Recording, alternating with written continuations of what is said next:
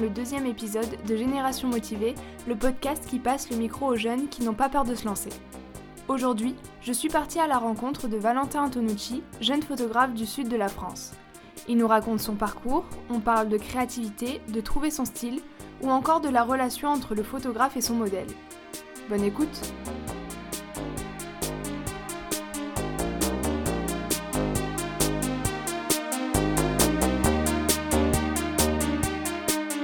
suis Valentin, Valentin Antonucci, euh, j'ai 19 ans, je suis en école de web design communication à Aix-en-Provence. Je sors d'un bac pro production graphique à Marseille et euh, je fais de la photo depuis à peu près 3 ans, depuis 2017. Donc voilà, depuis que j'ai reçu mon premier appareil photo à ouais, j'avais quel âge?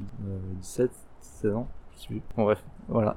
Dans la photo, bah tout simplement à, la base, j'ai commencé pour te dire, j'ai commencé en, en faisant des photos d'architecture, des trucs comme ça.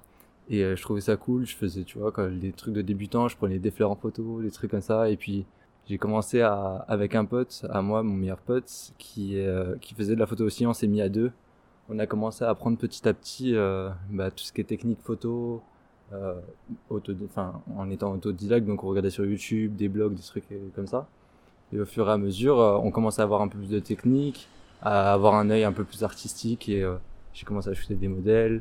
De là, bah, c'est parti en fait c'est plus à partir du moment où j'ai shooté des modèles où j'ai plus pris mon pied on va dire que euh, voilà shooter des fleurs ou des trucs comme ça. J'aimais bien aussi tout ce qui est composition euh, avec des objets. Je shootais souvent des boussoles des trucs comme ça.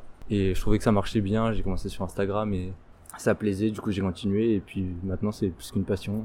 À, de base c'était juste un loisir euh, comme ça. Et, et maintenant bah c'est un peu tout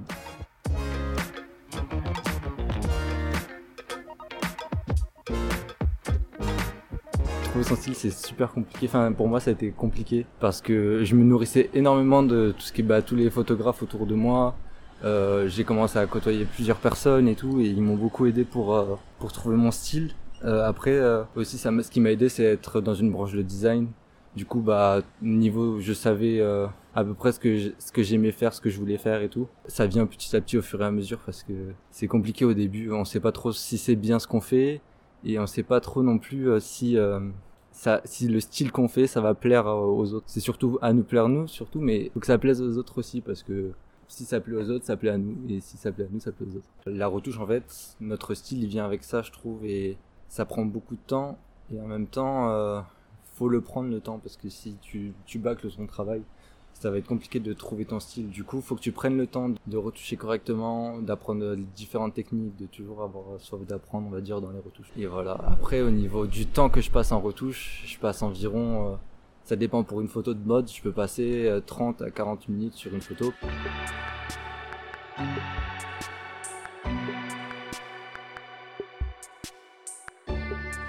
J'ai commencé sur Instagram, après j'ai dû monter mon site, c'est un site encore euh, pas très professionnel. Je suis en train de le construire réellement parce que avec mon école, je fais un site internet. Euh, je fais des sites internet. Du coup, là, je peux faire un truc vraiment clean. Mais j'en ai eu besoin parce que on commençait à me faire des, enfin, je commençais à faire des prestations, des trucs comme ça. Il me fallait un truc plus propre qu'Instagram.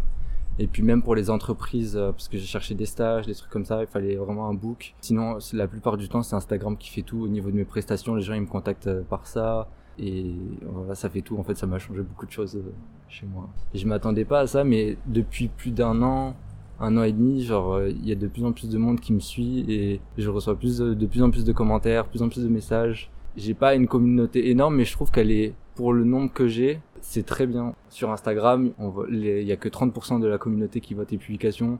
On va dire que là, par exemple, sur une de mes dernières publications, euh, j'ai fait à peu près 50% euh, de 50%, donc c'est déjà pas mal, tu vois. Genre, ouais, quand en fait, quand, quand toute ta communauté voit pas ton ton truc, ils peuvent pas forcément te donner son avis, des trucs comme ça. Et là, bah, quand t'es bien référencé, ça change tout. Du coup, ils mettent plus de commentaires, plus de partages. Et le but aussi, c'est de répondre aux gens au maximum parce que après, ça fidélise la.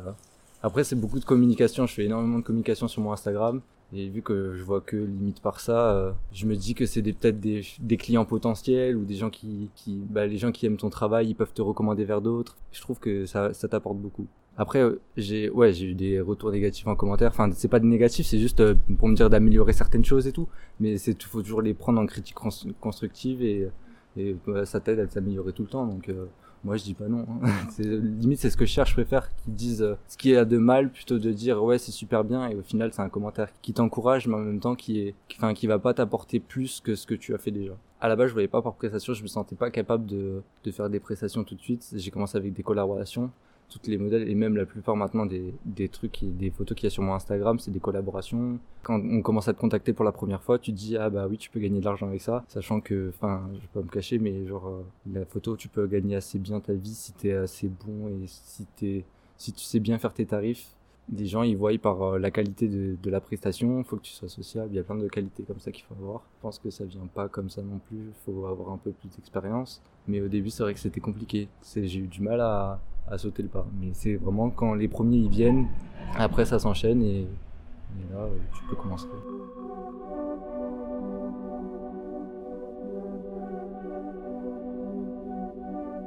J'ai plein de styles de photos. C'est vrai que ça, ça fait partie de mes critères qui me qualifient en fait, on va dire.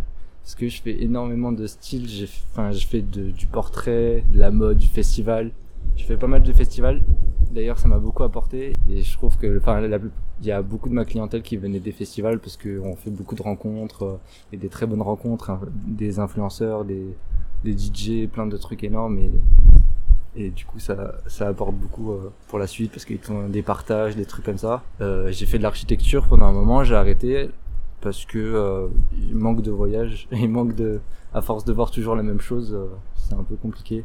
Je fais je continue à en faire mais personnellement je les posterai pas. En fait j'ai trouvé tellement mon style sur Instagram que limite je me bride un peu à poster tout ce qui n'est pas en rapport. Par exemple euh, bah il y a trois jours j'ai fait de la street photo pour la première fois je les ai postés en story j'avais eu des, super bons retours et tout me dit poste poste mais je me mais je bride en fait parce que parce que c'est pas mon style de photo parce que euh, j'ai peur que ça plaise pas parce que euh, il y a plein de trucs comme ça et puis ça va pas forcément m'apporter de la clientèle enfin il y a plein de trucs comme ça quand c'est une prestation, les modèles, euh, souvent, elles sont pas très à l'aise. Euh, c'est la première fois qu'ils se font prendre en photo et tout.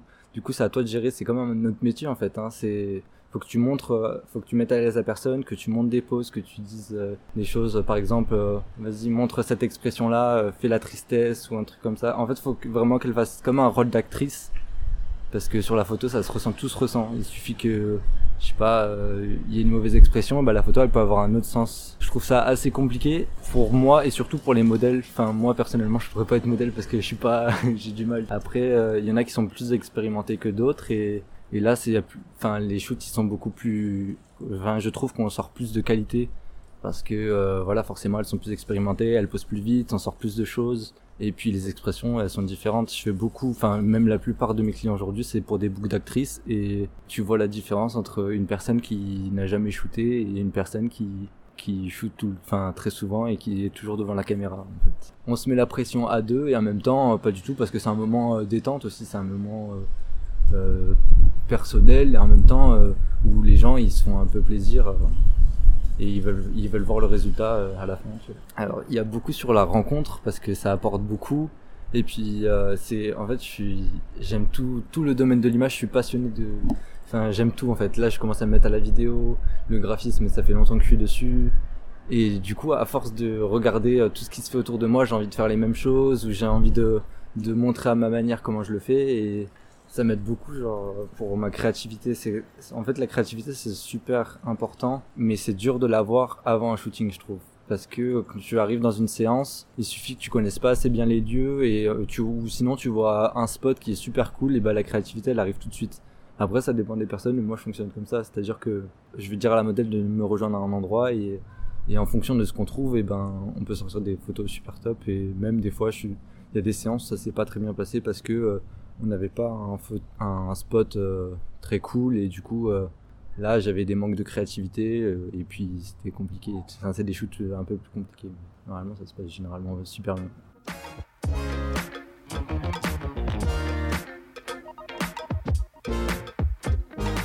Bah sortir du lot il y a plein de techniques on va dire. C'est beaucoup du marketing et faut connaître certaines techniques d'Instagram trucs comme ça et puis je trouve que ce qui marche le mieux déjà c'est le bouche à oreille. Donc il suffit que tu fasses bien une presta et euh, ça marche. C'est-à-dire que moi par exemple euh, j'ai fait un gala de danse une fois.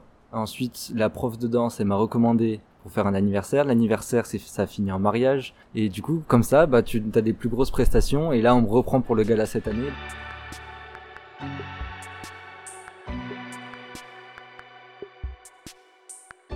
Ouais, j'ai pas mal d'inspiration, mais je suis beaucoup dans un style vintage. En fait, j'ai mes passes et j'ai mes périodes. Du coup, là, je suis dans un style vintage. Du coup, euh, je suis beaucoup euh, Lou Escobar. C'est une photographe euh, marseillaise. Elle fait le tour du monde euh, avec ses photos. Elle va souvent à Los Angeles pour faire des photos super vintage. Et ça, ça m'inspire beaucoup. Après, il y a Jonathan Bertin, mais là, c'est plus du voyage. C'est vraiment inspirant. Mais je fais pas ce style de photo, mais je trouve que ça dégage quelque chose et du coup, ça donne envie de le faire aussi on me, pose tous les jours, pratiquement tous les jours, une question. oui, est-ce que cet appareil photo est bien Qu'est-ce que je fais Euh, Comment je comment je peux faire ça et tout. Faut savoir que ah, vous pouvez prendre des belles photos avec votre iPhone. Donc euh, le matériel fait pas fait pas tout. Ça fait quelque chose pour quand on devient plus professionnel, mais c'est pas la priorité, on va dire. Si vous avez une image en tête, faites-le avec votre iPhone et pas. Vous n'avez pas à investir. euh, je sais pas, 500, 1000 euros dans un appareil photo, alors que vous avez pas les réglages. Le but, c'est de commencer à apprendre les réglages et après vous achetez un appareil photo plus poussé. Hier, on m'a demandé, on m'a dit, euh, oui, euh, j'aimerais bien prendre un appareil photo pour partir en voyage. Il partait, je crois, au Costa Rica, un truc comme ça. Et euh, je dis, il me dit, euh, oui, qu'est-ce que je dois choisir comme objectif, des trucs comme ça. Moi, pour moi, c'est compliqué de conseiller des gens si euh, ils connaissent pas un minimum euh, la technique, on va dire, parce qu'on va parler, je vais parler de termes techniques pour choisir son matériel, mais si c'est pas de quoi je parle, c'est un peu compliqué. Je pense qu'au début, il faut se former, se former un minimum. hein. Il n'y a pas besoin de faire des cours, des cours, des cours. C'est juste vous regardez un petit peu sur YouTube. Il y a beaucoup de choses qui se. Et euh, après, bah, vous regardez, vous saurez comment choisir bien son matériel, des trucs comme ça. Euh, meilleure expérience, c'est le Delta Festival l'année dernière. C'était cool. Ça m'a fait beaucoup de contacts. Alors là, c'était bénévole. Et là, cette année, du coup, bah, avec un artiste que je, bah, maintenant qui commence à être, euh, enfin, qui est, qui est connu, pas physiquement, mais ses musiques sont très connues. C'est SKD et euh, il, a fait des milliards de streams, des trucs comme ça. Et ça, ça là, par exemple, il va me payer cette année pour le Delta Festival, du coup. À partir du moment, enfin, quand tu as été bénévole, tu peux après être payé. Le Delta Festival, ils ont du mal à payer les, gens, mais je trouve que ça te fait une bonne expérience. Il y en a beaucoup qui disent que ça a une mauvaise image de faire du bénévolat et tout. Mais quand t'es jeune et que tu débutes et que t'as pas forcément de book, de book photo, je pense que ça peut, ça peut beaucoup t'apporter. Et Moi, ça m'a beaucoup, beaucoup apporté. Donc voilà. Euh, projet futur, bah, je voyage là bientôt. Euh, je vais à New York dans quelques mois. euh, j'ai des gros modèles qui arrivent, de gros magazines, des trucs comme ça. Ça peut être cool. Après, je sais pas comment ça comment je vais m'en sortir parce qu'il y a l'anglais, il y a des barrières de la langue et diriger son modèle avec la barrière de la langue. Bon, je me démerde, mais quand même. Après, ouais, j'essaie de me faire pas mal de contacts pour pour faire plus en plus de projets.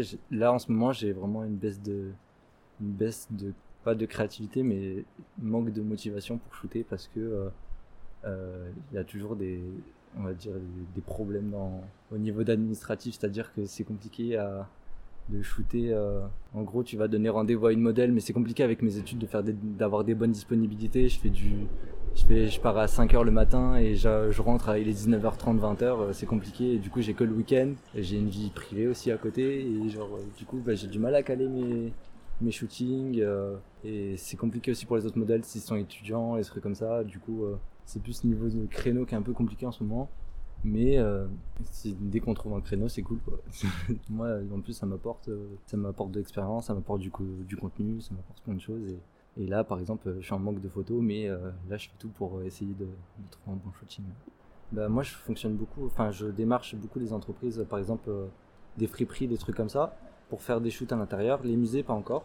Mais en fait, euh, je les démarche tout simplement par mail et ils te disent oui ou non. Après, euh, c'est gratuit. hein. La plupart du temps, c'est des collaborations.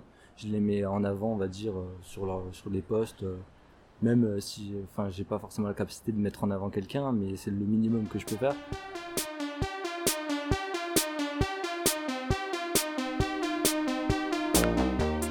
Merci d'avoir écouté cet épisode. Vous pouvez retrouver Valentin sur Instagram at Valentin ou sur son site internet. Quant à nous, on se retrouve dans un prochain épisode de Génération Motivée.